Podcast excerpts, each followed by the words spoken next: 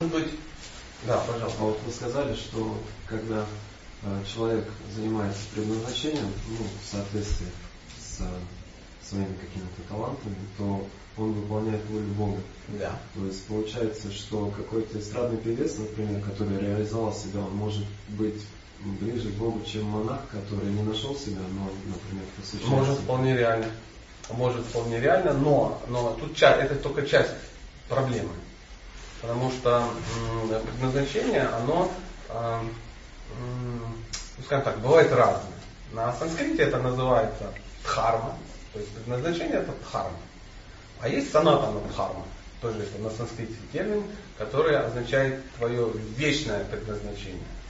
То есть на данный момент, ну берем тебя, да, ты находишься в этом мире, ты находишься в неком теле, ты мужчина, ты э, русский, тебе там 28 лет, ну условно говоря, ты плиточник облицовщик, условно. Ты муж ну, этой достойной женщины, а вот эти дети, это все как бы твои дети. Тебя еще у тебя есть мама, папа, ну и обязанности перед Уголовным кодексом Российской Федерации. Согласен? Иногда очень тяжело свое предназначение реализовать, потому что оно ограничено моралью и уголовным кодексом.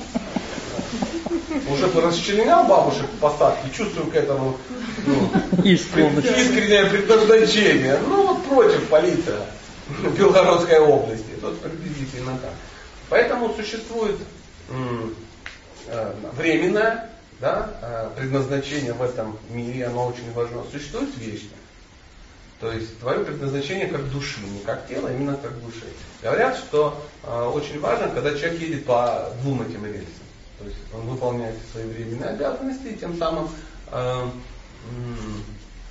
ну, делает эту жизнь завершенной, то есть э, наполненной какого-то смысла. И э, не забывает думать про свое вечное предназначение, себя как души, которая находится, ну, теоретически, во всяком случае, в вечных взаимоотношениях с Богом.